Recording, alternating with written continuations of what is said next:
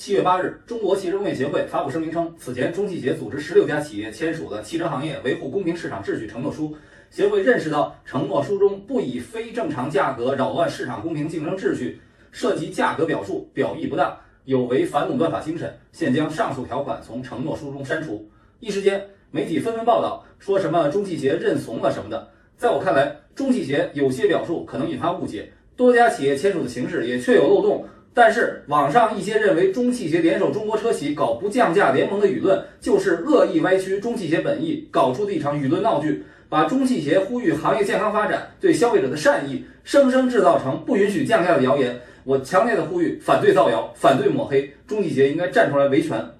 七月六日签署承诺书的企业包括了特斯拉、比亚迪、长城汽车、一汽、东风、上汽、长安、北汽、广汽、中国重汽、奇瑞、江淮、吉利、蔚来、理想、小鹏等。差不多覆盖了中国最主流的车企，请注意，这些车企包括了汽车大集团，所以当然也覆盖了合资企业。承诺书一共四项主要内容，我们仔细看一下。引发争议的是第一条，原文是坚持遵守行规行约，规范市场营销活动，维护公平竞争秩序，不以非正常价格扰乱市场公平的竞争秩序。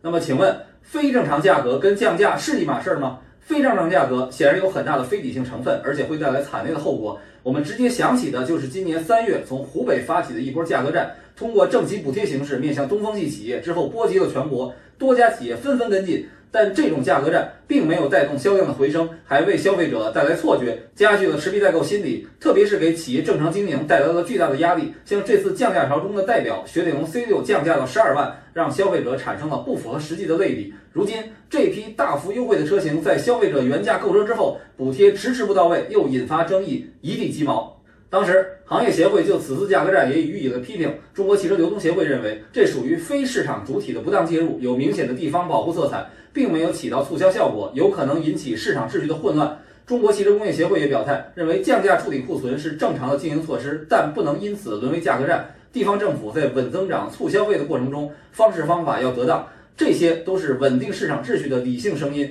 包括中企业在内的行业权威机构从来没有不允许车企降价，他们作为行业协会也无权干涉车企的正常经营行为。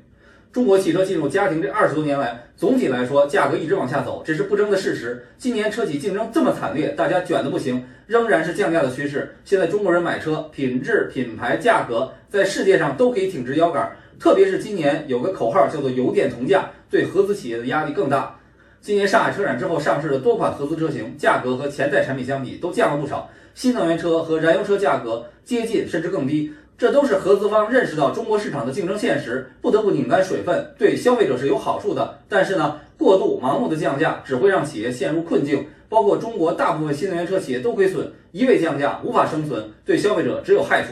然而，在承诺书发布后，就有媒体不正当解读。当天有一家就说，十六家车企签不降价承诺，车企房企全画止跌线，直接把价格战和降价划等号，这是典型的标题党炒作。社交平台上也有不少解读，有人说中汽协联手车企搞不降价联盟，搞行政干预；有人说把特斯拉的降价和中汽协的呼吁对立起来；有人呼吁网友抵制十六家车企。不道歉就不买中国车。有人说这是为了保障合资企业的利益，更有甚者，一些人在中企业领导讲话视频上对其留言辱骂。我说真的，看了真的是怒不可遏。这些人罔顾事实，如同放屁，而且居心不良。中国品牌市场占有率超过了百分之五十，品质不断提升，新品层出不穷，价格涨了吗？让你们吃亏了吗？仔细看看信息的传播，就是从曲解到造谣，然后攻击辱骂，一帮人跟在屁股后面起哄架秧子，是因为他们不懂。嗜血的流量闻风而动，那些带节奏的人到底是谁？把一个行业会议信息刻意夸大，解读成和消费者的对立？是谁在抹黑中国车企的成就？是谁在跟协会的个人有深仇大恨，以至于恶毒的诅咒？这种泼脏水带来的负面影响，更有甚于价格战本身。